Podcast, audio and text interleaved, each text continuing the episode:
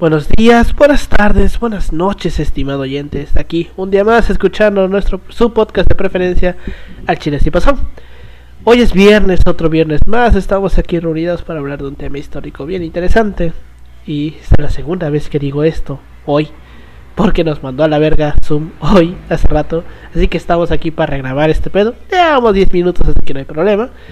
Como todas las semanas, estoy aquí con mis dos colegas y amigos de, de licenciatura, con Pau. ¿Cómo estás, Pau? ¿Qué onda, Alberto? ¿Qué onda, Yoshi? Pues ya aquí listos para otro podcast después de unos problemillas técnicos que, que tuvimos.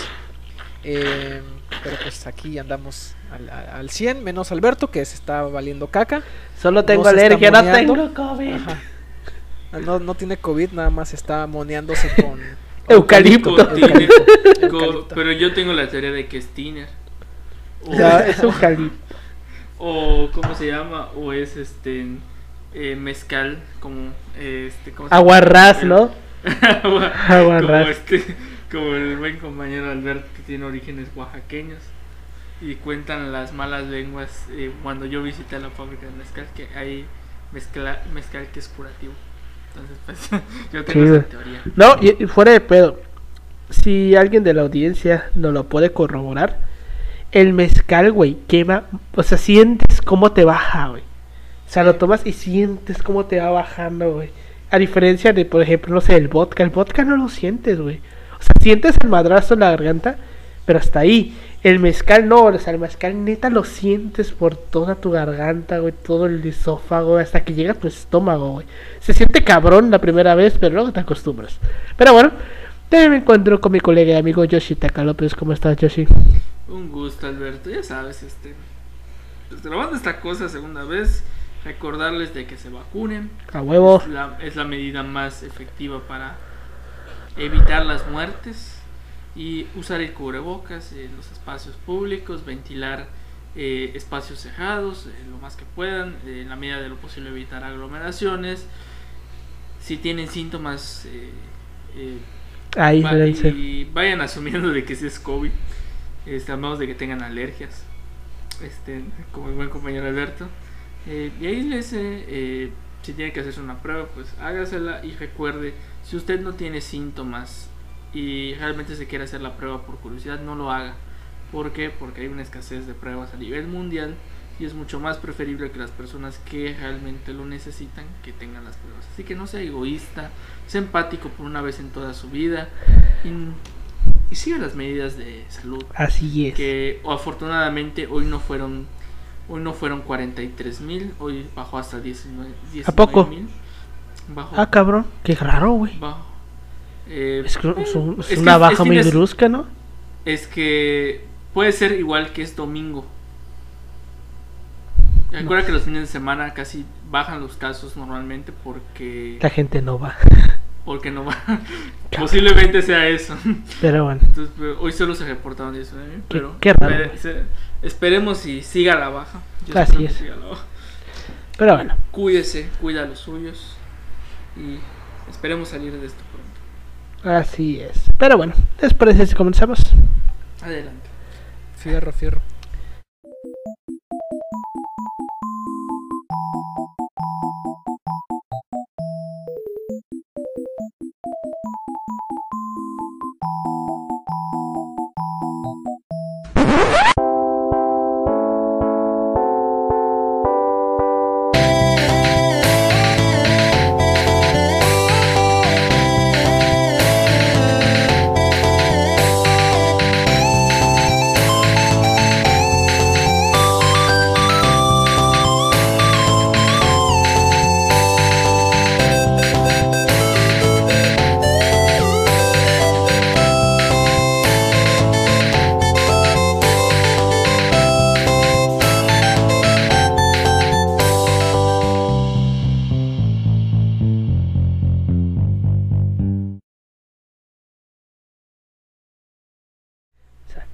Bienvenidos a Chile Así Pasó, un podcast de historia mexicana y universal donde su servidor, Alberto González, le va a contar a Ángel Polino Chan y a Yoshitaka López una historia chusca, bizarra, increíble o surreal acerca de algún personaje, proceso o hecho acontecido en la historia.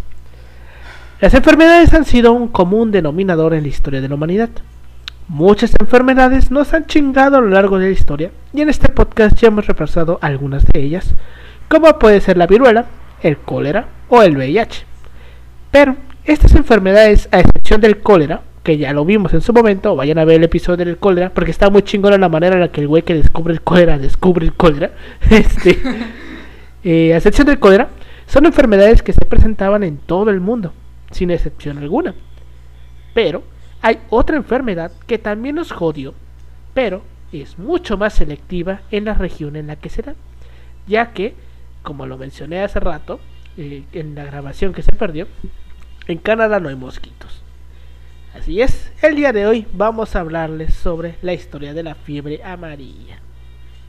En efecto, como, en efecto, y como se lo recordaba Jaiba, como este, gui- este guion es proporcionado por mi persona, Así que yo lo es. escribí. o sea, Eh, le moví muchas cosas, no te preocupes. O sea, Ah, o sea, pero la yo base le es tu escribí, base. eh, la- ajá, pero o sea, le mencionaba a Jaiba de que pensé que le envié la versión sin correcciones, correcciones en el aspecto de la calificación final, pero el contenido es el mismo realmente.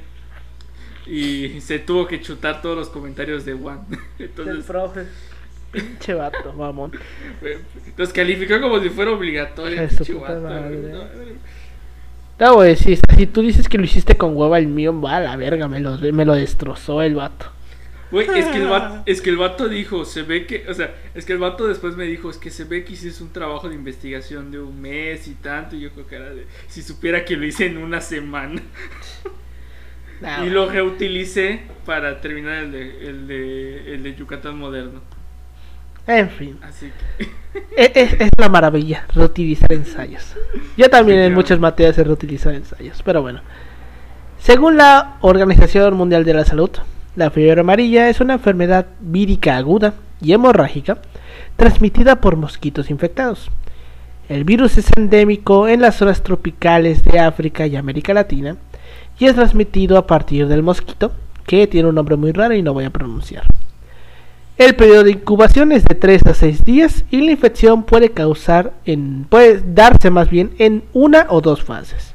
La primera, aguda, suele causar fiebre, eh, dolor de espalda, o bueno, son como pulsaciones porque aquí lo pone como mialgias, que son como piquetes. Esas veces que te duele la espalda pero sientes como que el piquete, así, esas son las mialgias. Dolor de cabeza, escalofríos, pérdida de apetito, náuseas o vómitos. ¿de Posterior. Eh, dengue, básicamente, como el dengue, o, bueno, los Ajá, como el dengue, güey. Tal vez la única diferencia a lo mejor sea que no te duelen las articulaciones. Ah, efecto, exactamente. Y recuerden que ahorita ya, creo que es los nuevos tipos es Zika y la Chikungunya, creo. ey, el que te dé chikungunya es lo peor del puto mundo. Lo peor del puto mundo. Yo lo sufrí y no está chingón. eh. No está Afortunadamente, no sé si para bien o para mal, eh, la última vez que tuve una enfermedad por mosquito, que fue dengue, fue a los nueve años, posiblemente. Y de, y de ahí en adelante, no, nunca he tenido ninguna enfermedad. güey, a mí chikungunya me dio como a los 14, 13 años, güey. Esto puto- No, la fíjate- güey, estaba de la verga. fíjate, cuando estuvo esa temporada, yo no fui tan afectado. No, güey. O sea, tiene que ver ba- bastante que mi casa tiene mosquiteros. y No, aquí igual, güey, pero o sea, es que aquí, o sea, uno no se salva de los mosquitos, ni aunque tenga mosquiteros y, hue- y cartones de huevo por ahí. Pero bueno, este, posteriormente la mayoría de los, pacientes mejoran y los síntomas desaparecen en 3 o 4 días. Sin embargo, el 15% de los pacientes valen verga, ya que entran a las 24 horas en la etapa que es la segunda fase, la cual es más tóxica regresa la fiebre elevada y se ven afectados diversos órganos de nuestro organismo. Y es por eso que se le llama fiebre amarilla, porque eh, uno de los órganos que puede fallar es el hígado. Y cuando nos falla el hígado, nos ponemos amarillos. Entonces es por eso que le dicen fiebre amarilla. La mitad de los pacientes que entran en esta fase mueren en un plazo de 10 a 14 días y los que logran recuperarse eh, lo, lo hacen sin lesiones orgánicas importantes. Actualmente no hay un tratamiento curativo para la fiebre amarilla, sin embargo, la vacunación es la medida, más la medida preventiva más importante contra la fiebre amarilla, debido a que es segura, accesi- asequible y muy eficaz, ya que es una sola, ya que una sola dosis es suficiente para conferir inmunidad y protección de por vida, sin la necesidad de una dosis de refuerzo. Es por eso que vacúnense, hijos de su chingada madre.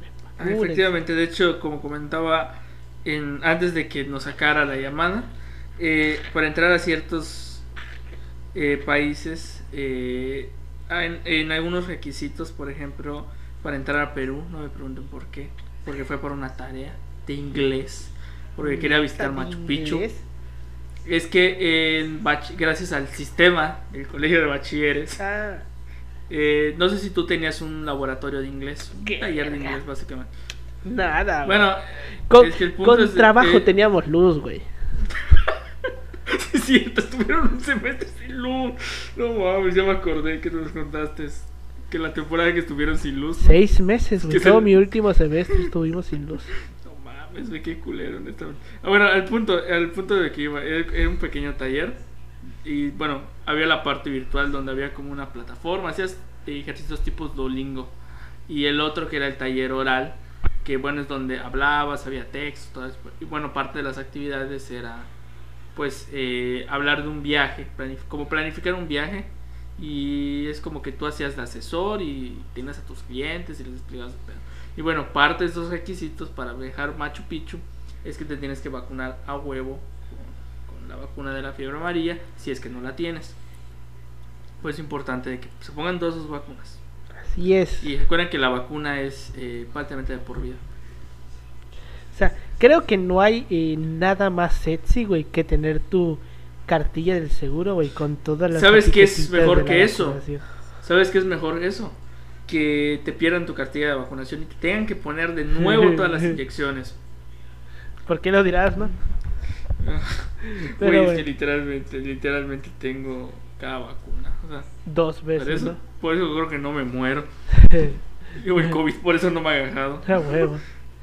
Pero bueno, la fiebre amarilla, como casi toda enfermedad culera del mundo, se originó en África, probablemente, y fue importada a América por los europeos y los esclavos que fueron traídos eh, de, África, ¿no? Fue acompañada por la inducción del virus de la fiebre amarilla y su vector, el mosquito, que tiene nombre raro y no lo voy a pronunciar. Parece ser que antes del descubrimiento de América se conocía ya la fiebre amarilla, ya que diversos documentos precolombinos, como lo son los códices de antiguas civilizaciones, en estos documentos ya era mencionada. Ajá. Entre los mexicas se mencionaba con el nombre de Cocoliscle, que es, difi- es diferente a esta pandemia que no se sabe qué es. ¿Cómo se llamaba? Eh, igual, este, La, hubo una, una epidemia eh, eh, ¿Cuál en la, en la colonia que tenía un nombre así. Pero no me acuerdo cómo se llamaba. Que como tal no saben qué es. Nunca supieron exactamente qué es. Creo que. Bueno, es que sí, te- sí ya sé que, que me dice exactamente. No me acuerdo cómo se llamaba. A ver, voy a. Mientras tú hablas, voy a, voy a checarlo. Creo que era esta, Cocoliscle. Pero bueno, Creo que sí, no. Bueno. ho- Honestamente les mentiría. ahorita la lo va a buscar Yoshi. Este, entre los mayas se conocía con el nombre de Shekik. eh, Shekik, que en español vendría siendo vómito, de- vómito de sangre. Y entre los caribes con el nombre de Paulicantina. De hecho, dato curioso, cuando estábamos tomando esa hermosa materia de demografía histórica y estábamos hablando del tema de la fiebre amarilla, no me acuerdo por qué, pero mi abuela me estaba comentando que cuando ella era niña, ella era de bueno, es de un pueblo de este Sinaloa, de ahí de esos perdidos de Sinaloa. Y ella me comentaba que ella luego veía como familias estaban escapando literal en carretas, güey. Eh, iban escapando, decían, decía ella, y que la gente les, les contaba que iban escapando de un vómito negro. Así, vómito negro, Sí. decían. Que ellos decían que este había una enfermedad ¿Dónde, que di- dónde dijiste que. mataba. ¿De dónde era? ¿De Sonora? Sinaloa. Es, Sinaloa. Pueblo es pueblo costero, ¿no? Es que igual se le, se le empieza a conocer es así que como el el- vómito negro, de hecho. No, no es El pueblo vómito costero. negro el vómito prieto. Vómito prieto, así se llama. No, neta, güey, neta. ¿Qué- En, eh, No, ¿Qué no, o sea, ese? históricamente así, se le, así le Sí, conocen. este, así le decían. Qué clasista y racista es eso, pero No, bueno. no, no, no lo podemos ver desde esos ojos porque técnicamente no existe, no existe. ¿Qué, qué, no qué existe quiere que haga? Eh, vómito sí. prieto en teoría, o sea, bueno, se le llama porque era negro el vómito. Vómito. Sí, güey. Es que sabes que también, güey, y chécate, se supone que este, este pedo, el hecho de que la gente tuviera desnutrición, em, pues ayudaba más a la enfermedad Sí, a- güey. a, a que se dispersara y a que te jodiera la vida. O sea, por hecho, de hecho creo que al menos en lo que era Veracruz, algunas zonas costeras, hubo un tiempo una política de, ¿sabes qué? Tienes esta madre, pon una bandera blanca ahí en Eh, tu, en tu puerta, en la chingada, el- para que te lleven em, alimentos y medicamentos. O sea, no te van a dar la super, no te daban la super despensa, pero pues lo básico para que pudieras, pues, tuvieras defensas, ¿no? Tus defensas tuvieran algo así de es este, poder. la enfermedad que mencionabas al principio, la que azotó, se le conoce como co- cococitli o peste. O, ajá, pero igual atribuyen que esta sí. enfermedad, en términos, ge- no, en términos Era generales, se le amarilla, ¿no? conoce como mas, Matlazáhuatl o what. Pero igual mencionan sí. de que pudo haber sido viruela o sarampión o inclusive el hambre. Pero es el Mazatláhuatl. Es todo un rollo, es muy, es muy interesante este pedo. Pero, este, el Popol Vuh, el libro sagrado de los mayas quiches, describe monos y mosquitos que aparecen dei- deificados en la mitología maya. Su relación con la fiebre amarilla, si no se revela con máxima cla- claridad, les reconoce poseer los agentes de este mortal padecimiento. Se relatan epidemias devastadoras que despoblaron súbitamente ciudades mayas. En la leyenda Maestro Mago y Brujito, los mayas desplazan a los monos que quedan prisioneros en los árboles y estos al descender hacia el Xibalba, Perfecto. que es el inframundo, envían al mosquito ordenándole pica a cada uno de ellos. Muerde al primero que esté sentado y después acaba por picarlos a todos. Tu alimento será chupar eh, en los caminos la sangre humana. Muy bien, respondió el mosquito. Otros documentos indígenas proporcionan datos elocuentes. Shekik significa vómito de sangre, ya lo vimos eh, eso. Lo que permiten determinar la cronología de la aparición y recurrencia- recurrencias de esa epidemia. La primera fecha que se tiene de Shekik corresponde a una época entre 1480 y 1485. Los brotes de fiebre amarilla antes de la conquista son atribuidos al ciclo de la transmisión selvática, donde participan monos y mosquitos vectores de la selva tropical.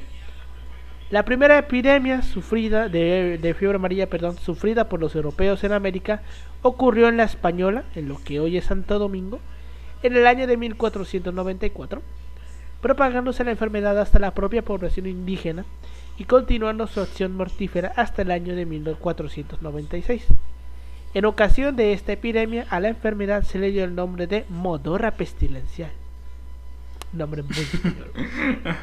Sí, güey, de plan. Eh, Era el doblaje de ese momento. eh. Modorra pestilencia. Hombre, es que, te has, es que te has enterado que Juanito llegó y llegó como Modorra pestilencia. Ay, Ya, santo, no puede ser. este, ya saben, si- no el doblaje latino era mucho Ay, mejor en esos. Bueno, todavía no era doblaje latino, sino el doblaje indígena era mucho mejor que, que el español hasta en esos tiempos.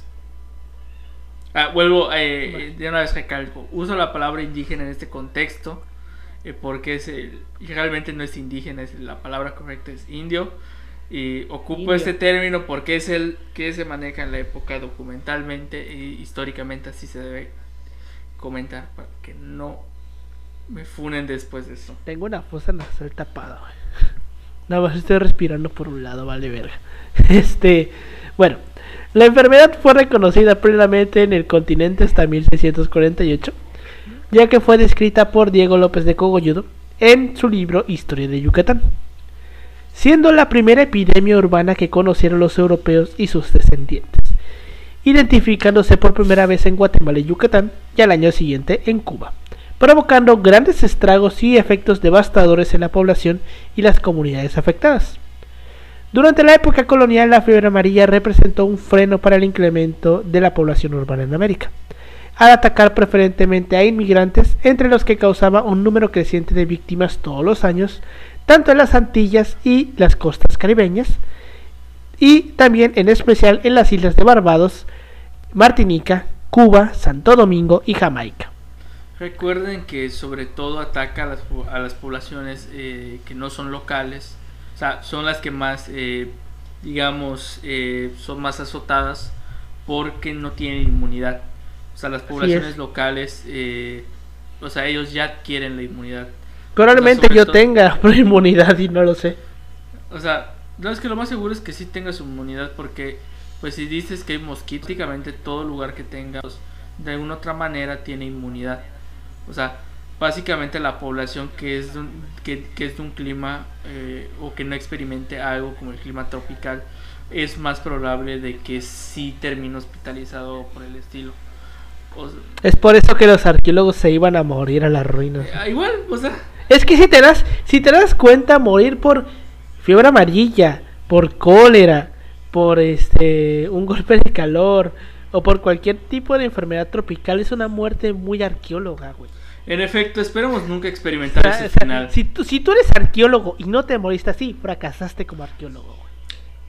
Y recuerden, este, O sea, eh, ya que tocas ese tema, no saquen tumbas, no saquen nada de eso. así. Una vez lo, lo- lo vuelvo a recalcar. Es patrimonio. Y si ven a alguien, llamen a Lina. es un delito, ¿no? Es un delito. Un hacerlo. delito hacerlo. Pero bueno, este, se ha estimado una mortalidad anual de 10% de la población caribeña en los brotes entre 1750 a 1900. En esta misma época, en 1648, en el puerto de Veracruz, los primeros brotes se presentaron principalmente en los puertos de Veracruz, Campeche y Yucatán. También se documentaron brotes en la región del Pacífico, iniciando en el puerto de Mazatlán, Baja California, hasta Colima. Sea, toda la pinche parte de la costa estaba hasta la verga de enfermedades. Ajá. De hecho, si usted, eh, amable es- escucha, es de algún puerto como, pues sobre todo de Acapulco y de, de Veracruz, usted es inmune a cualquier mierda. Igual si es Sus genes son inmunes a cualquier mierda porque sus antepasados sufrieron de todas las enfermedades sabidas y por haber, güey. Ah, pero si le das zika o chikungunya, ay, no puedo. No, güey, pero este, el puerto de Veracruz era... A mí, me, a mí me tiró esa madre, ¿eh? A mí sí se me No sí sé, me a mí tiró. no ¿Qué me, cosa? a mí no me ¿El tira. chikungunya o el zika? El, Zika. el- se me me dio zika. A mí me dio Oye, el Zika es la que te tiró provoca como mierda. las manchas en la piel, creo que No, ese es el chikungunya. No me acuerdo. La comezón te daba el zika. El zika No. te daba comezón. Eh, las manchas rojas en la piel es la chikungunya y justamente yo por eso me di cuenta que tenía chikungunya. Porque a mí me agarró un día en la noche, güey, en la que literal yo estaba en, perro- en perros escalofríos, güey. Estaba pinches temblando. Y me levanté a tomar agua, güey. Y en ese momento no lo pensé, pero me di cuenta que empañé el vaso cuando tomé agua, güey. Entonces yo tenía fiebre, pero no, me- no me di cuenta, güey. Sino que regresé a mi cama, me tapé bien cabrón y seguí durmiendo. Y al día siguiente me desperté. Creo que esa es como la, si la generación de las epidemias, ¿eh? Mande. Fuimos la generación de las epidemias. Pues si te das cuenta, históricamente hablando y hablando que la historia no se eh, repite, por lo general a principios de cada siglo es cuando empiezan a azotar las epidemias. Mm. Así que eh, si alguien nos escucha desde 2050, cuéntenos en los comentarios. Si seguimos vivos, Así los es. leeremos, si no, pues no. Eh, si, cómo, ¿Cómo está la situación en su generación?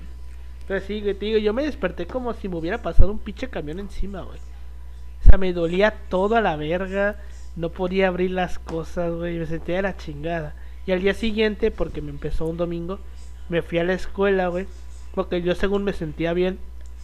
Porque realmente sí me sentí un poco mejor. Y fue allí que me di cuenta que tenía ya las manchas mm, rojas porque me vieron. Amarillas. Me vio un ¿Quién te amigo y me dijo, güey, cierto? estás todo lleno de puntos rojos. Y yo le a la verga. Y pues fue que ya me, me lancé en chinga al y me dijeron, usted tiene chikungunya. ¿Qué te dieron para Un estar? chingo de, de medicamentos, de antibióticos, de antivirales. Y este me recomendaron tomar agua de coco, güey. Directa del coco, güey. Esa mierda sabía horrible, güey. No me gusta el No agua de cierto, coco está así directo. de- directo del coco no me gusta, güey. Lo siento. Me acuerdo que me dijeron, "Te tienes que tomar. Fallaste un- como veracruzano, Sí, güey. Ya es como me- Veracruz. me- Fallaste te tienes que tomar un veracruzano. vaso de esos de Coca-Cola, de esos enormes, güey, de plástico. Ajá. De esos, entero, güey. Fue un puto martirio esa madre, güey. Fue un puto martirio. Güey, no mames, güey. de Eso es lo más. Eso es lo más chido. Y más si estás en una playa. Lo siento, pero. No, eso no va conmigo. Pero bueno. Eh, como consecuencia del comercio de naves, de naves transatlánticas, la fiebre amarilla llegó a Brasil en 1686 y en 1693 ocurrieron los primeros brotes en Norteamérica. Estos se dieron principalmente en el territorio sureño de Charleston, Filadelfia, Florida y Nueva York. Para ese entonces la fiebre amarilla ya era conocida como el vómito negro o prieto, como lo mencionaba Paulino hace rato. También se le conocía como la peste occidental, la peste amarilla, enfermedad de Siam o Yellow Jack. Porque esto es muy Yellow. Jack. Yellow Jack. Me gusta La ese nombre. la denominación- Está chido, está chido. Sí, güey, Yellow Jack. La denominación de fiebre amarilla posiblemente se aplicó a partir de 1715 y viene de la expresión inglesa Yellow Fever. Fiebre amarilla, literalmente, güey. Es la traducción literal. Eh, se creía que las epidemias se debían a condiciones locales causadas por el café podrido en los puertos y la basura en las calles, las cuales se descomponían al aire y transmitían la enfermedad. También se creía que era debido a factores ambientales, fenómenos meteorológicos o cósmicos desfavorables. No preguntes por qué cósmicos, güey. pero pues sí. No sé. Eh, también se creía que podía ser el calor excesivo o la conjunción especial de los cuerpos celestes. Las estrellas afectan en nuestras vidas, amigos. Aquí esto lo demuestra. Los que leen el tarot, El tarot. mamada, ¿no? Pues sí. No sé, yo como siempre lo diré. Eh, pero no hay que ser cientificistas al 100%, obviamente, pero hay que informarse. creo, tampoco. Pero también tenemos que entender el contexto de la época, o sea, tampoco es como que pidieras mucho. Sí. O sea, realmente la... Bueno, esto lo vamos a ver más adelante, la teoría de Finlay eh, eh, cambia todos estos paradigmas. Pues sí, güey. Pues bueno, eh, los historiadores marcan el auge de esta enfermedad a finales del siglo XVIII y principios del XIX. Con relación a las causas de la fiebre amarilla durante el siglo XIX, aún se consideraba la teoría del contagio animado o la teoría miasmática de la enfermedad, elaborada durante el Renacimiento por el médico italiano Girolamo Fracastorius, las cuales eh, seguían siendo convincentes, según eh, aún años después de que el doctor John Snow demostró la transmisión de la cólera a partir del agua contaminada en 1854. Que eso ya lo vimos en el episodio del cólera, como John Snow, así literal, empíricamente, por nada más por verlo, teorizó que a lo mejor podía venir del agua, porque se dio cuenta que un pozo específico en Londres hacía que la gente se enfermara, pero otro pozo en específico que estaba al lado de una fábrica de cerveza, no. ¿Por qué? El alcohol salva vidas. Así como el episodio este de los Simpsons, pues por el alcohol, el origen y, y la solución de todos nuestros problemas. Pues sí. Bueno, ya sabes cómo es. No fue hasta el 18 de febrero de 1881 que el médico cubano Carlos Finlay, ante la Conferencia Sanitaria Internacional celebrada en Washington sobre la fiebre amarilla, expuso su hipótesis acerca del mecanismo de transmisión, que era por medio de un mosquito. Expresó que uno de los requisitos para su diseminación era la presencia de un agente cuya existencia sea completamente independiente de la enfermedad y del enfermo en donde se señalaba que la enfermedad se transmitía por un mosquito. En cuanto a la idea de un agente transmisor, no fue hasta, mil el año 1900 que el gobierno de Estados Unidos, compartiendo la preocupación ante el problema de salud pública que ya representaba la fiebre amarilla, financió una comisión de médicos norteamericanos que se llamó la Comisión de la Fiebre Amarilla, la cual estaba liderado por el médico del ejército Dato curioso, ya habían invadido Cuba para ese tiempo. Ya sabía, ya sabía, ya le habían partido la madre. Entonces. ¿y por qué crees que buscaron una solución? Porque ya les estaba pegando a ellos, güey. Pendejos no son. pues sí. Entonces mandaron al líder del, al, al médico líder del ejército, el Mayor Walter Reed, quien realizaba sus investigaciones en Cuba. Y la publicación del trabajo sobre la transmisión de la fiebre amarilla comprueba la teoría de Carlos Finlay, dando origen a, a las bases científicas que permitieron conocer el mecanismo de transmisión del virus de la fiebre amarilla y el control de su vector. Plenamente confirmada la teoría de Finlay, en mayo y julio de 1901 se tomaron las primeras medidas sanitarias para combatir a los mosquitos. En Veracruz, Brasil, París o Hamburgo, las sociedades, comisiones e institutos médicos se aprestaron a declarar al gobierno al enemigo descubierto. Una guerra de exterminio básicamente. Querían exterminar los mosquitos. Mientras tanto, Carlos Finlay, como presidente de la Comisión de Enfermedades Infecciosas y jefe del Departamento de Sanidad de Cuba, emprendía la persecución del nocivo mosquito e iniciaba el concepto de vacunación eficazmente preventiva. Entonces este mismo güey empezó a vacunar gente, güey. Evidentemente ya no... Como lo haría cualquier persona Exacto. Pero, Pero- nadie le creyó, o sea, ese es el pedo también, o sea, cuando dijo, ah, no, mira, se encontró así, ah, ¿qué, va- qué van a- qué va a saber alguien de, de un país tercermundista? Eh, Dato curioso, Cuba es, a pesar de todo lo que digan y todo el pinche bloqueo, logró desarrollar una vacuna. Y no lo hace, y no la hace menos efectiva que a lo que dicen estos pendejos que se creen científicos. Porque usted, porque efectivamente lo es usted persona que comenta sin fundamento teórico ni, ni, ni con formación académica, a pesar de que me pueda ver que estos comentarios clasistas. Usted no es una autoridad y no es una persona para opinar sobre estos temas Usted tan no es Lili importantes de salud y como una pandemia sobre eso. Ah, Todas las vacunas son efectivas para la lucha contra el Sí, COVID. ahorita que menciona Pau que no le creyeron, güey. Al vato. O sea, al vato que tuvo la idea de lavarse las manos antes de entrar al quirófano, güey. No le querían creer, güey. Güey. O sea, el güey sí. que, que dijo, ¿qué pasará si nos lavamos las manos antes de entrar al quirófano, güey? Lo tacharon de pendejo por mucho tiempo, güey. O sea, al güey que decía, "Mm, como que a lo mejor cortar, operar, güey, con cuchillos oxidados no está chido. O sea, imagínate. ¿Usted qué va a saber de negocios? ¿Tú qué vas a saber, chamaco Eso pendejos? Literal. Pues sí. En febrero de 1901 se lanzó la primera ofensiva contra el mosquito vector. Se aisló a los enfermos y se destruyó a los mosquitos infectados y se acabó con sus criaderos en depósitos de agua. Siete meses después, el 26 de septiembre, ya se palpaban los resultados. Ocurría el último caso de fiebre amarilla en La Habana. En La Habana. Frente a tan alentadores resultados, México se dispuso a lograrlos en sus territorios endémicos. Sobre dos directivas se trazó una primera campaña planeada por el doctor Eduardo Lisiaga. Aislamiento al enfermo de fiebre amarilla y extinción y aniquilamiento de los mosquitos.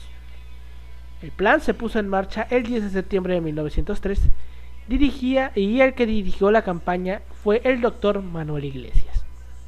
En 1921, el gobierno de Álvaro Obregón decretó la creación de la Comisión Especial para la campaña contra la fiebre amarilla, que empezó a trabajar en colaboración técnica y económica con la Oficina de Higiene Internacional de la Fundación Rockefeller, porque los Rockefeller ya eran estúpidamente ricos en este tiempo, güey. Y lo siguen siendo, Efectivamente, su y todavía madre. lo siguen Y lo siendo. siguen siendo. Y lo seguirán Ojalá- siendo. Oja- Eh, y lo seguirán siendo. Ojalá tuviera ese dinero. o sea, Imagínate. Ahí como dato, ¿qué harían con ese dinero? Ay, güey, no mames. ¿Qué no haría, güey? comprarme un país. No sé, güey. No sé, yo gobernaría la Wadi con puño de hierro. Pues sí, güey. No sé. Y me, me dicen. A los menos lentes de oro, güey, no sé, güey. No, güey, eso pago un viaje Algo estrafalario, Cualquiera puede tener, cualquiera puede tener eso. No sé. Tendré un cocodrilo No de sé. mascota, ¿no? A, a- a una, una escuela de historia, algo así, güey. Que solamente se estudia historia, güey, así a la verga, güey. No, no sé, güey, yo... Contratar no sé, profesores mamalones, poco- o investigadores mamalones, güey. No sé, yo sería un poco más humilde, este... Comprarías el peón Contreras.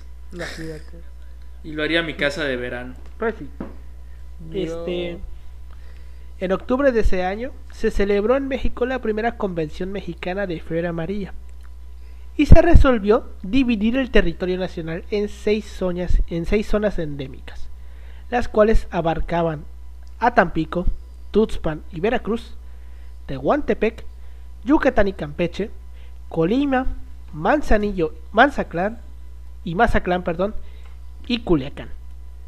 Eh, comprendidos en esta los estados de Sinaloa, Sonora y Nayarit. Se establecieron laboratorios en Tampico, Veracruz, Ciudad de México y en Mérida estuvo bajo la dirección del doctor Diego Hernández Fajardo. Una intensa campaña de publicidad propagó los métodos de destrucción de criaderos de mosquitos en aquellas zonas. En 1923, México declara, declara desterrar de su territorio al viejo azote de la fiebre amarilla.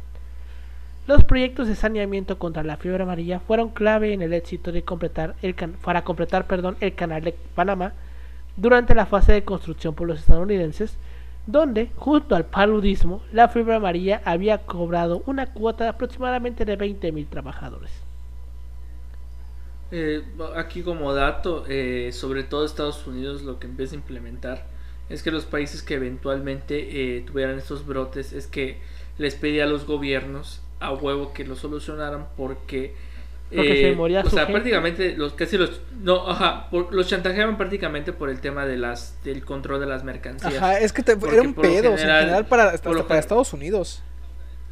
Ajá o sea el pedo es de la mercancía por eso es como que ponen mucha énfasis en que los Estados Unidos realmente al ver de que ya ya está como que pegándoles fuerte esto eh, ya es como que ponen como que dicen oye vamos a bajarle y bueno y ya sabes la relación con Díaz. Bueno, Díaz, pues, pues Simón y pues Díaz también no era como que un pendejo. Y bueno, el consejo, eh, el consejo eh, de sanidad, eh, creo que sí, es consejo de sanidad para esa época. consejo de salubridad, creo, creo que es esa institución que ya estaba del porfiriato. lo que hace es que manda recomendaciones porque algo que hay que mencionar para esta época es que México no, o sea, ahorita ya no es como cuestión federal, ahorita el gobierno federal dirige de alguna otra manera toda la estrategia nacional. Antiguamente no. Antiguamente eh, los estados manejaban sus, sus eh, temas de salud personalmente. A partir de la Constitución de 1917 esto cambia totalmente diferente y esto ya es competencia federal. Pero es otra historia. El punto es que ellos emiten las recomendaciones y bueno, conforme se va detectando la teoría de Finlay, eh, cambia bastante el panorama de que bueno, o sea, ya pues, pues realmente el, el pedo son los mosquitos y bueno, al, al el, ¿cómo se llama? Al encontrar, pues de alguna otra manera, el causante de este mal, eh, bueno, empiezan a, disminuir sobre todos los casos. Y bueno, eh, eso es lo que de alguna otra manera permite eh, evitar todos estos pedos. Y bueno, o sea, ya saber que, por ejemplo, como tal, el, o sea, saber qué realmente provoca la fiebre amarilla y ya no estar haciendo medidas tontas como que, bueno, o sea, ya no es tanto pedo con la creencia de que los objetos de la persona enferma te van a, te van a enfermar. No, ese no, es el medio. y es, que también este tipo de enfermedades tropicales, güey, que te, que te infectan por medio de insectos, güey, son un pedo, güey. Porque es básicamente también atentar un poco sobre, pues, al ecosistema, güey, porque te tienes que chingar a los mosquitos. Hoy en día, ya la, la, la ciencia ha eh, avanzado tanto que creo que una de las de las cosas que se están implementando para eliminar el dengue y eliminar estas enfermedades por mosquitos es soltar mosquitos genéticamente modificados donde eh, el objetivo es que estos mosquitos se aparen con los mosquitos infecta que infectan y den a luz a mosquitos que ya no infecten. Y así solitos así no matas a los mosquitos y los mosquitos ya no te infectan bueno, siempre están estos dilemas. Eh, sí, porque eh, se asiste como, que cabrón decir vamos a exterminar a los mosquitos es que, la verga. fíjate que no estuvo. Eh, la fiebre amarilla no tiene el impacto que tuvo la campaña del contra el paludismo. porque el paludismo sí pretendía eliminar todos los mosquitos. Porque sí fue una gran campaña que al final. El paludismo tiene otro nombre, ¿no? Sí. No me creo que sí. creo que yo el paludismo lo conozco por otro nombre. Eh, bueno, es la otra enfermedad tropical, básicamente. Ajá. Eh, o sea, básicamente para los tiempos de Ruiz Cortines, o sea, toda esta campaña que se genera, de hecho, Estados Unidos y toda Latinoamérica, al final sí termina comprando factura porque, o sea, se dan cuenta o se da cuenta de que realmente sí está afectando bastante el ecosistema. Después es como que le ponen un freno. Oye, o sea, hay que buscar como que otros medios, no solo... Sobre todo creo que empleaban el gas. El gas, no, no recuerdo qué tipo de gas, pero que es altamente tóxico y eso, o sea, no solo afecta a los mosquitos, sino afecta igual al... Eh, afecta igual a este a, bueno, al ecosistema, a los, a los animales que viven ahí, entonces pues es igual un pedo. Sí, ya vi cuál es el otro nombre del, del paludismo, malaria. La malaria. Sí. Yo le conozco así, güey, como malaria. Decirle paludismo para mí es muy mamador, güey. Eh, es que eh, chido, es que lo vi es, es, que el, eh, sí es, es malaria sí, sí en la práctica sí es malaria sí el nombre común es malaria yo dije paludismo pero no recuerdo por qué es que creo que ya es tanto que lo leí que... Es que el nombre mamador y científico es ese, güey. Paludizo. Pero bueno. Entonces, como vemos en el canal de Panamá, evidentemente los mosquitos estaban comiendo vivos a los estadounidenses y se están pinches muriendo por malaria y fiebre amarilla. Milagro que no se están muriendo de dengue, güey, también. Ah, bueno, hay que decir que también tiene que ver la transmisión. Bueno, sí. Porque, o sea, por ejemplo, es algo o sea, algo que se dice que, por ejemplo, una enfermedad que, por ejemplo, tenga una transmisibilidad más alta. O sea, por eso tampoco se, se expanden por flurona o algo por el estilo. O, bueno, esta variante nueva. O sea, realmente, o sea, eh, si no tiene una velocidad de, transmisión más alta, eh, es muy probable de que desaparezca porque no tiene un organismo en donde alojarse. O sea, el caso de flurona y, bueno, o sea, que mencionan, o sea, es como que un caso como que especial realmente, porque, o sea, realmente un cuadro clínico que se sugiera, y al final es como que explican los científicos. Realmente, en la práctica, es que realmente no hay como tal, o sea, no este, no representa como tal un riesgo, porque al final, bueno, las dos tienen el mismo objetivo y en la práctica, si mantienes el tratamiento, pues no, no creo que te pase nada. Si aparte estás vacunado, mucho mejor. O sea, que tampoco se pongan paranoicos. Pues sí, Bueno, este. ¿Dónde chingados me quedé? Ah, sí. Entonces, 20.000 personas se murieron en el canal de Panamá por fiebre amarilla o paludizo. Y esta campaña estuvo a cargo del coronel y médico estadounidense William Gorgas, quien adoptó medidas de prevención realizadas en La Habana, lo que condujo a la, erradicación de los casos urbanos de la fiebre amarilla en Panamá el 11 de noviembre de 1905 y la conclusión del Canal de Panamá en 1914 llevó a los Estados Unidos a ser una potencia mundial. En Brasil, el doctor Osvaldo Cruz, desde el Instituto Federal de Seroterapia, utilizó métodos similares a las de las brigadas sanitarias en la zona del Canal de Panamá. Con su liderazgo, en 1906 Cruz liberó temporalmente de fiebre amarilla a Río de Janeiro. Entonces vemos que estas campañas desde hace ya 100 años ayudaban, güey. Y funcionaban. Este, y servían. Pues sí, o sea, como dices, cómo servían. Este, ya, ya lo ven, este, si ustedes antivacuna, vea que las vacunas ayudan bastante. Bueno, aquí todavía no estamos hablando tanto de vacuna, aquí estamos hablando de que mataban a los mosquitos y pues al no haber mosquitos, güey. Pero seguir las medidas, seguir las medidas. O sea, como mataban a los mosquitos, pues enfermedad no había, güey. Pero bueno. Ajá, este, exacto. En 1928, eh, unos médicos estadounidenses descubren que unos tipos de monos, que se les conocen como macacos mulatos, eran susceptibles al virus. Y con ellos crearon el primer modelo animal de la enfermedad. Aislaron las primeras eh, cepas del virus de la fiebre amarilla y, paradójicamente, estos tres investigadores murieron de fiebre amarilla. Ah. Es como Hideo Noguchi, no sé si lo sabes. Murió de fiebre amarilla. Este, fiebre amarilla. Pobre vato. Pues sí.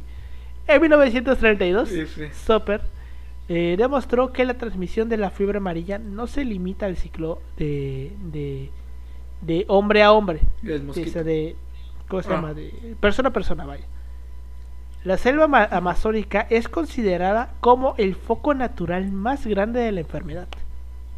O sea, ¿por qué? Pues porque es la selva, güey. Hay un chingo de mosquitos, güey. Eh, básicamente, si usted va al monte, va a haber un chingo de mosquitos. Si usted es de la, ah, bueno, si es de la península, eh, eh, de Yucatán sobre todo, eh, bueno, Jaiba, tú creo que ya lo vistes.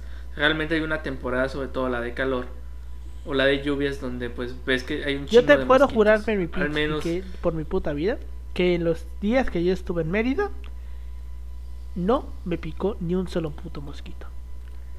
Te lo juro. Afortunado, Bueno, eh, ahí como dato, a- a- afortunado porque yo estuve una temporada donde mis piernas y parte de mis manos tenían ronchas. Pues no están para saberlo O sea, ni para contarlo, ronchas, pero ya ves eh, que yo un día me, dos días me quedé sin luz aquí y era pues entrada de verano y bueno ya a finales de verano y a la madre tu- tuvimos que abrir las ventanas y no teníamos mosquitero, güey. Y estamos aquí Ah, lo mismo me cerca de monte y a la madre, güey. Pues era era preferible el mosquito al calor, güey. Entonces sí está culero. Lo mismo me pasó porque no, o sea, se abrían las ventanas y no tenía mosquitero, entonces por eso es que me dio lo que me dio. Pero pues afortunadamente pues, yo, yo nunca desarrollé dengue ni tuve nada. Y bueno, igual por eso existen las, las brigadas Pues de sí, fumigación. Exacto. Y bueno, igual la de. Creo que una de. Para deshacerte de tus cacharros para. Para evitar la. Es que lo del fruta. mosquito es muy curioso porque a mí yo estaba leyendo que no se reproducen en agua puerca. O sea, e- el, el pa- el- la larva no crece en agua contaminada. Tiene que ser en depósitos, en, ¿cómo se dice? Tambos. De agua limpia. Ajá, de agua limpia. No, de hecho aquí, güey, este, bueno, supongo yo que en Cancún debe ser igual. Mínimo cada seis meses pasan los de la Comisión del Agua, güey, y te, te piden entrar a la casa, güey. Al patio ¿Ah? y todo. Ah, sí, eh, y hubo- te revisan Ajá, sí, todo, te te, van diciendo. Y dicen, en este contenedor, Eh, o sea- este, guarda agua, sí. Te Y dan como unas no- no, son te- pastillas te en este bueno, caso, aquí nosotros nos dan como unas piedritas en una bolsa. Entonces lo que hacen es que llevan un lápiz, Ajá, güey, le hacen unos huequitos parecido. de la bolsa y se la echan al, al, este, al agua. Y con eso evitan que se reproduzca la, la- la larva. Y literal, güey, todos los, los esos de agua, güey, te los preguntan, ¿usted lo usa? Sí. Y si te se dicen que no, te lo voltean, güey. Y dice, así lo, nunca lo deja hacia arriba, güey, cosas así. Y luego te dicen, "Es- el agua esta es de los te- perros, no, entonces te dan. volteelo. Y así, güey. Igual te piden, ¿cómo se llama? De que. Creo que te dan como un químico especial para el inodoro. Eso sí, aquí no. Eh, A mí nunca me hicieron eso, Bueno, ¿eh? No, yo hizo- jamás llegué a ver eso en Cancún. ¿Tienes patio? hubo, hubo. Es que son, es que son en algunas Ah, bueno, es que colonias. éramos O sea, departamentos. o sea, sí, es que eh, eh, esto yo te se estoy diciendo hace, que o pues sea- aquí porque aquí hay patio, güey. O sea, es que se, es que realmente se estudia eh, en qué colonias son las importantes, o sea, en dónde se pueden concentrar más. Por lo general son las colonias que, por ejemplo, están o, o más, eh, son más propensas a tener estos casos por estar más cerca del monte. Sí, tiene sentido. O son, o porque tienen, ajá, o sea, se hace dependiendo, o sea, no, no es en todos los lados, obviamente. Se hace como Que se metan ahí al Dorado, ¿no? en Cancún, para que no sepas la zona más mamona de ahí de... Estás al lado de la zona hotelera, o dentro de la zona Ah, hotelera. cierto, Que, no bueno, técnicamente deberían, ¿no? O sea, de una u otra forma, porque pues están al lado de la puta playa. Pues, ajá, bueno, de por sí, bueno, eh, los hoteles tienen que tener ciertas normativas. No, te digo, el Dorado es una zona residencial, o sea, es una zona de casas. Ah, la que está al lado de la de Plaza de la Ajá. Isla donde vivía este vato Chespirito. ¿Neta? Sí, ahí vivía. Sí, ahí vivía. O vive bueno, tenía una sé casa. O sea, ella, él no, o sea, no, ya murió. Florinda. Ya murió Doña Florinda. Es que recuerda que Chespirito no podía estar en Ciudad de México por la altitud Pues y por- lo mandaron por a la salud. playa. Y no Por se fue a. Acapulco, Por güey. la salud lo mandaron. No, se fue a Cancún, güey. O sea, el episodio más importante del chavo se hizo en Acapulco y me estás diciendo que el güey no se fue a morir Es en que- Acapulco. Qué es que-. No, güey, se murió en Cancún. Se murió en Cancún, no. güey. No, güey, es que Sí, en Cancún se murió, ¿verdad? No Sí, en Cancún se se murió, güey. mames. sí. Sí, se murió, güey. Ahí estaba su casa, güey. Que lo trasladaron a Ciudad de México, fue otra No cosa. mames, esa no me la sabía. A ver, güey. te lo confirmo. Pero, ah, cabrón, ¿eh? Pero si ahí estaba su casa. Güey, si siempre que llega un loco, alguien que no es de aquí, y va a Plaza de la Isla, dice: Aquí al lado vive vivía. Chespirito. Vivía. Sí. Bueno, vivía. Cuando respiraba todavía. Yo como- así sí, como el Meri, no, aquí vivía Alex Sintek, ¿no? Ah. Pero bueno. Ay, no. Ve, dice: Fallecimiento Cancún, 28 de Esa no me noviembre. la de sabía. 2014. Wikipedia. Wikipedia lo sabe. Bueno. Eh. En 1937, el sudafric- un sudafricano de apellido Taylor logra el desarrollo de cepas atenuadas del virus, creando la vacuna 17D. Por esto, recibió el Premio Nobel de Medicina en 1951. Entre los años 40 y 50 se conocieron las propiedades insecticidas de algunos hidrocarburos clorados, cuya acción persistente los convirtió en un arma eficaz contra la lucha de los mosquitos. En 1947, después de años sin fiebre amarilla fuera de América del Sur, se diagnosticaron casos en la ciudad de Panamá y en México se inició un programa extenso e intenso de vacunación con, los, de- la vacuna 17D y de la, de la reducción de los criaderos de los mosquitos mediante insecticidas organoclorados. Ese mismo año, en Buenos Aires, en la primera reunión del Consejo Directivo de la Oficina Sanitaria Panamericana, los países miembros deciden erradicar el mosquito eh, del hemisferio occidental. Es un esfuerzo para prevenir la fiebre amarilla urbana y participaron la mayoría de los países de Centro y Sudamérica. Y es así que durante los años 50 y 60 se propuso poner en marcha la ofensiva final contra el mosquito, con la meta de erradicar del continente a la fiebre amarilla. En México, el Servicio Nacional Antimosquito, que aún existe, o sea, una organización gubernamental encargada de pelear contra los mosquitos, güey. Chingate esa. Así como Australia tiene su, su ministerio para los emus, güey, aquí tenemos contra los mosquitos. Este fue creado en el 56 y fue vinculado en sus trabajos a la compañía de erradicación del paludismo. En 1961, consultores regionales de la Oficina Sanitaria Panamericana constatan los resultados positivos de la campaña de erradicación del mosquito. El ejemplo de México indujo al Consejo Directivo de la Organización Panamericana de la Salud a presionar a todos los países aún afectados que eliminaran al mosquito en un plazo de 5 años. Es decir, para 1966 ya no tenían que tener mosquitos. güey. Ese era el plan. Entre el 62 Por y el sus huevos, 63, ajá, güey, por sus huevos. México desarrolló un plan de consolidación y vigilancia en los puertos marítimos, aéreos o fronterizos que recibían inmigración de países que no habían erradicado el mosquito. Siendo así que el 10 de 10 de septiembre de 1963, el presidente Adolfo López Mateos informó al pueblo a través de las cámaras legislativas de este hecho histórico. La total erradicación del vector de la fiebre amarilla urbana en México. Así que sí, López Mateos fue el que lo logró. Este hijo de puta lo logró. Y sí creo que a día de hoy ya... Creo que no Aquí en México ya no. Ya no, ya no es una enfermedad. El sarampión igual estuvimos cerca de hacerlo, pero América como continente lo iba a lograr.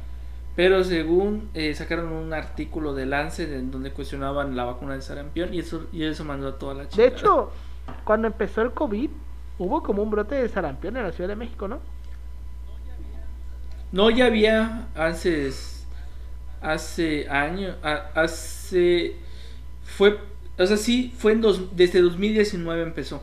Ya había pequeños brotes. En 2020 como Sí. que se Yo me acuerdo más que hubo o un punto en el que la gente estaba toda valiendo verga por el COVID y resultaba que había más casos de sarampión en la Ciudad de México que de COVID en todo el país, güey.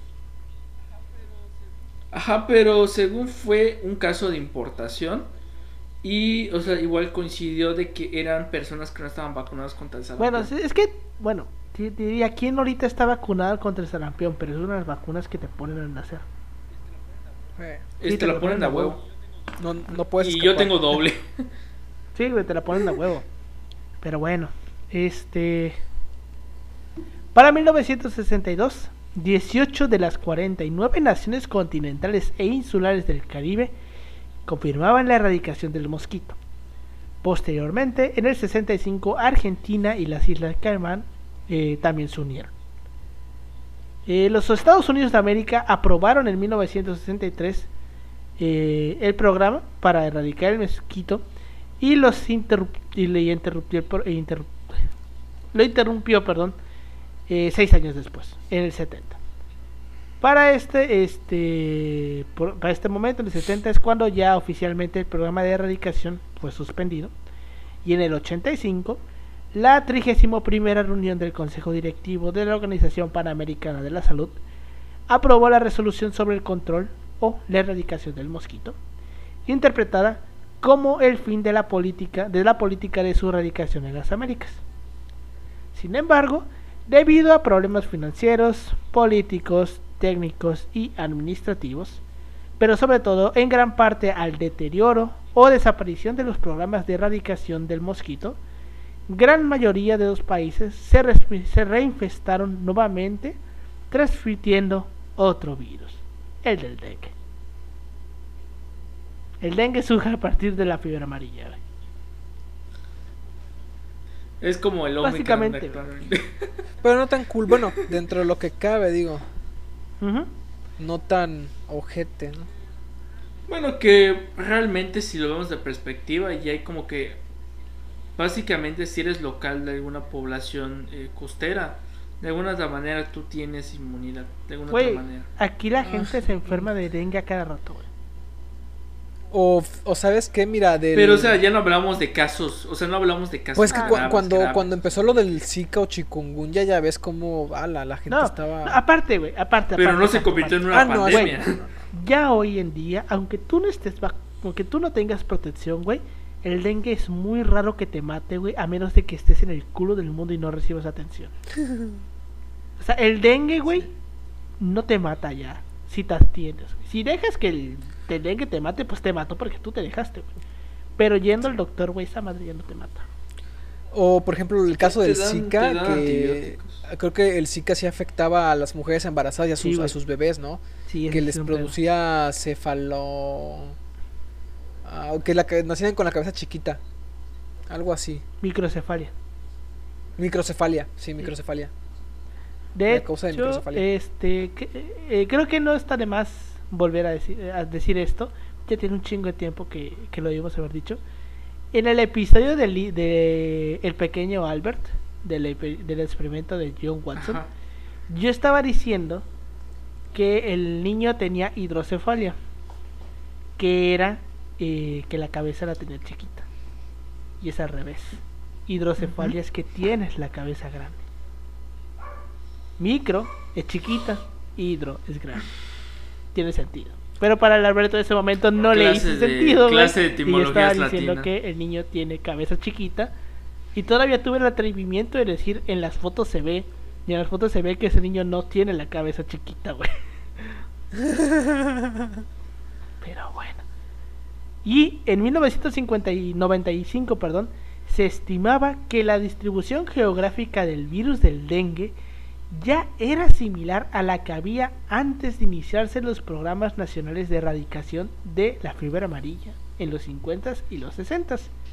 Y esto alertaba que quizá la, fiebre, la historia de la fiebre amarilla en América y en México aún podría continuar y sigue continuando, pero ya no en forma de fiebre amarilla, sino en forma de dengue.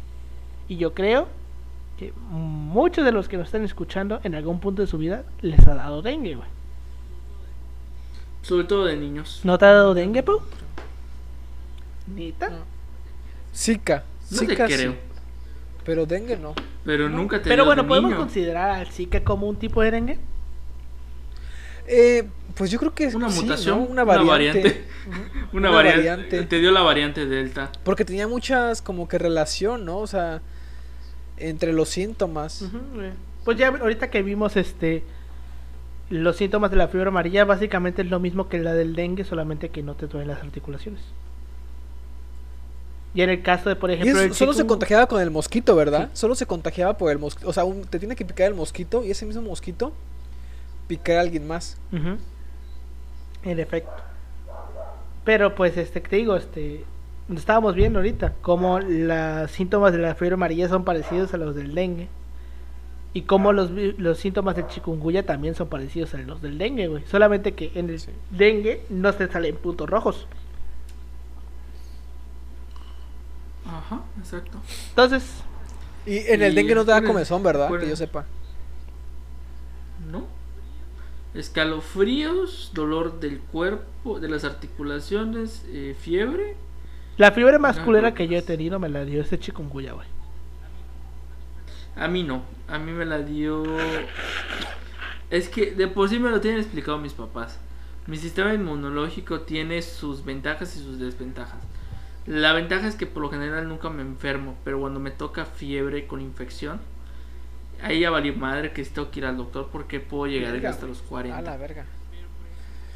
Pero por ejemplo son casos muy aislados, o sea, de que solo me pasan, por ejemplo, una vez cada nueve años. Ya hasta tienes tu relación, ¿no?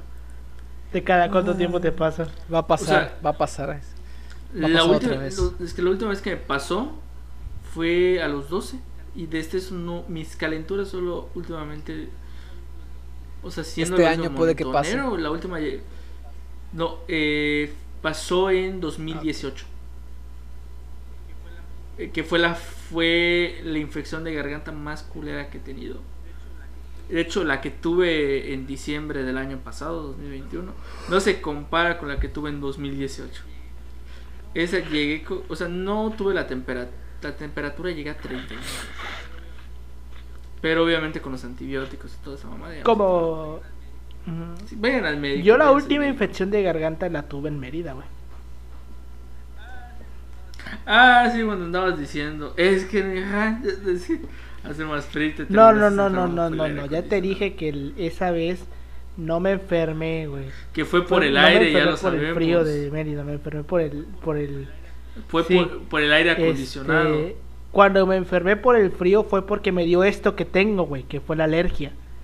Que el pinche friazo de la mañana me dio en la madre, güey, me estaba yo puto muriendo. Te- terminaste Y- y siendo luego Nada más con 40 la grados, de la infección de garganta. Que fue cuando me mandaste el mensaje diciendo, oye, güey, no seas culo, man, cómprame. Sí, cómprame unos halls de porque nuez". me vengo puto muriendo de la garganta. Ese día fue. Que fue cuando llegué y te dije, toma, güey, y me preguntaste cuánto era. Le dije, no, es, no, esa fue otra cosa. No, no, no, sí, esa vez sí te lo di y te dije, pues tómalo, no necesitas más que yo. Pero otra vez te, te, te dije. ¿quieres unos halls? Y me dijiste, sí. Y te di, y te di todo el empleo. Sí, güey, que te dije, cómprame unos halls de miel, güey, porque ando jodido la garganta. Pero pues sí. Y esa fue la historia de la fiebre amarilla, güey. Cómo desapareció, pero resucitó en forma de dengue. Básicamente. Así. Así volvió, güey. Ya contaba esta anécdota de que la gente escapaba del vómito negro. Es normal, güey. Vómito prieto. Es- Esa es, cabrón porque te digo, o sea, mi abuela no es de un pueblo costero, pero el- ella decía, es que la gente escapaba, entonces muy probablemente esa gente escapaba del pueblo costero, güey. En efecto. Era la- venía del pueblo costero, güey. Entonces imagínate, güey. De hecho, te- el otro- eh, justamente de esa conversación, yo le pregunté que si estaba vacunada contra la viruela y me dijo que sí, güey. Todavía tiene la vacuna contra la viruela ella. O sea, imagínate, güey. ¿Cuándo se dejó de vacunar aquí eh, para la viruela, güey? Eh, pues, espérate. Los 50. deja- déjatelo. te lo- Pero sí, es más o menos los 50, 60 más o menos.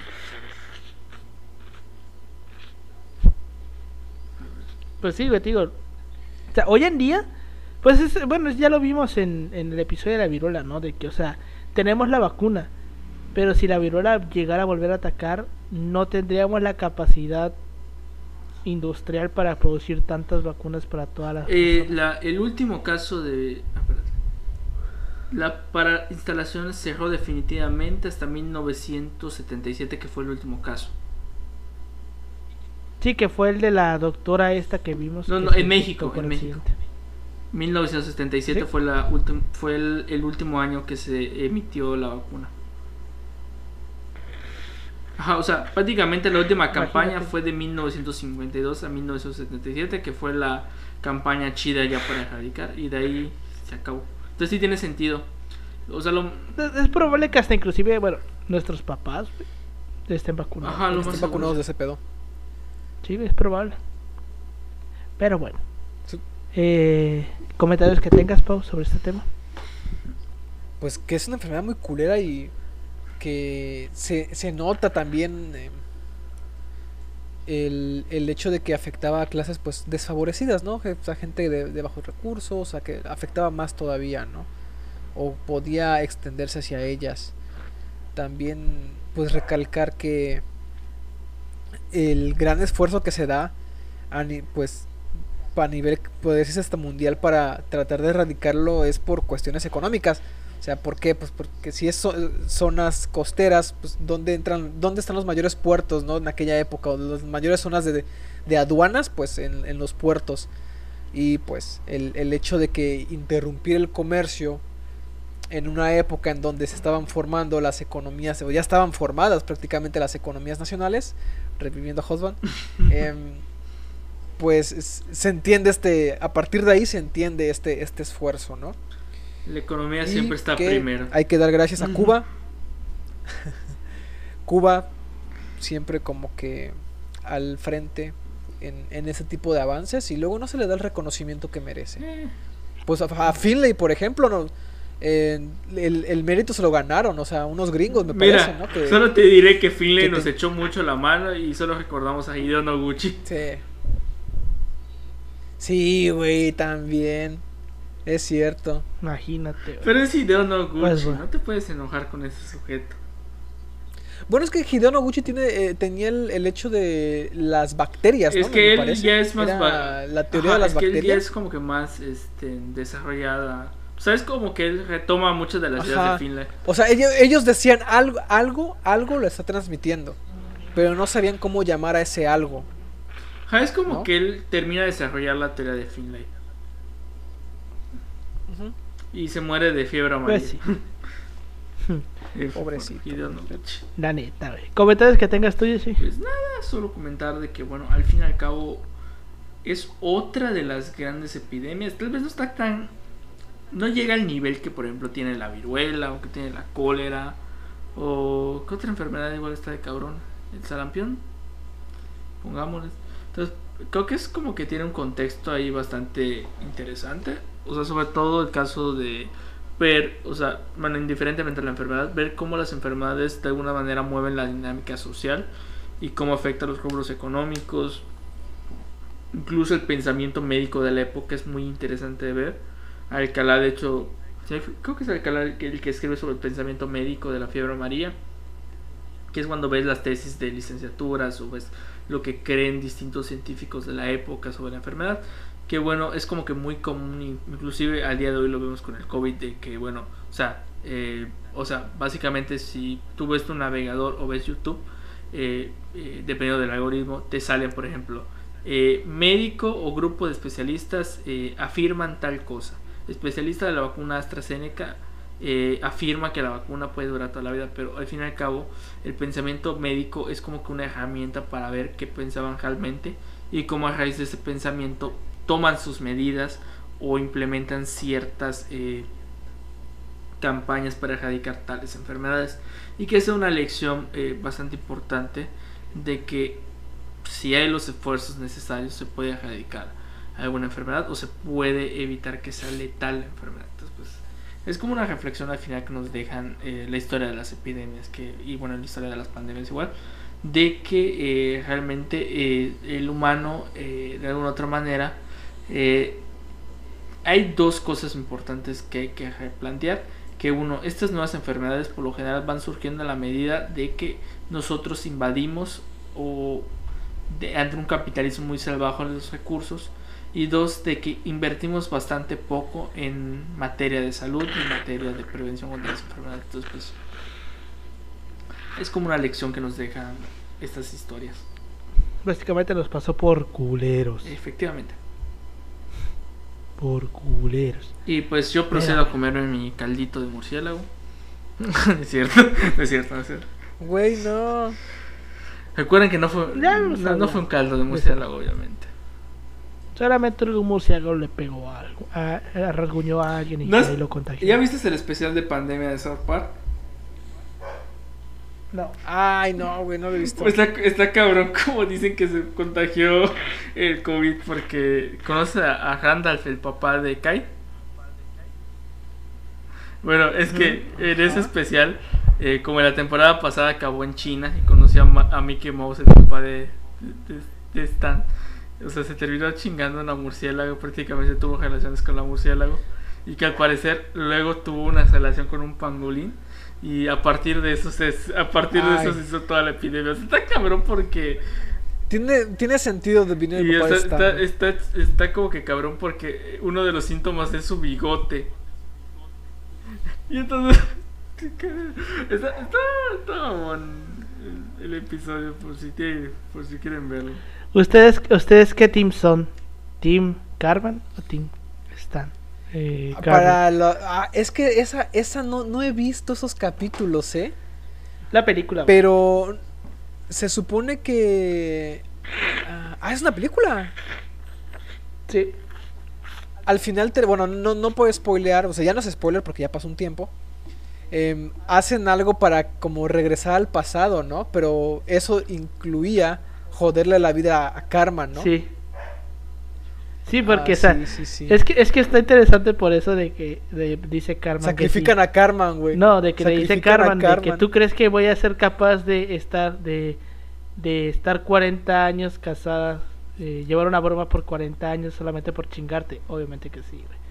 Pero este, Obvio- pero no era así, ¿no? O sea, sé que en- se en supone, general- güey, dicen que a lo mejor empezó como una broma de voy a, Ajá, voy, oh, a, empezó como una voy, a, voy a enamorarme de una judía solamente para chingar a, a, a, a Kyle, güey. Y que al final le gustó, güey. oh, y dijo, "Ah, pues aquí me quedo. Y que por eso no quería que. que Era Kyle, pelirroja, si no me equivoco. la máquina de. Sí, era pelirroja. sí, güey, que al final Carmen, del- el pinche antisemita se terminó siendo judío, güey. Tengo Pero un bueno. primo que, termin- que es judío, que igual por casarse se convirtió al judaísmo. Pero, o sea, cada quien. En fin. Pues bueno, con eso llegamos al final de este episodio. Muchas gracias por habernos escuchado. Nos pueden seguir como arroba eh, así pasó podcast en Facebook, Instagram y en Twitter. A mí me pueden encontrar como arroba Emanuel56 en Instagram y en Twitter. A ti, Pau. A mí como Ángel Pablo Nochen en Facebook y en Instagram y Twitter como Pau-3cc. A ti, Me Yoshi. pueden encontrar en Instagram como yoshi.2807. Pues bueno, muchas, eh, ya se la saben. Este, muchas gracias por habernos escuchado. Y nos vemos la siguiente semana. Hasta luego. luego.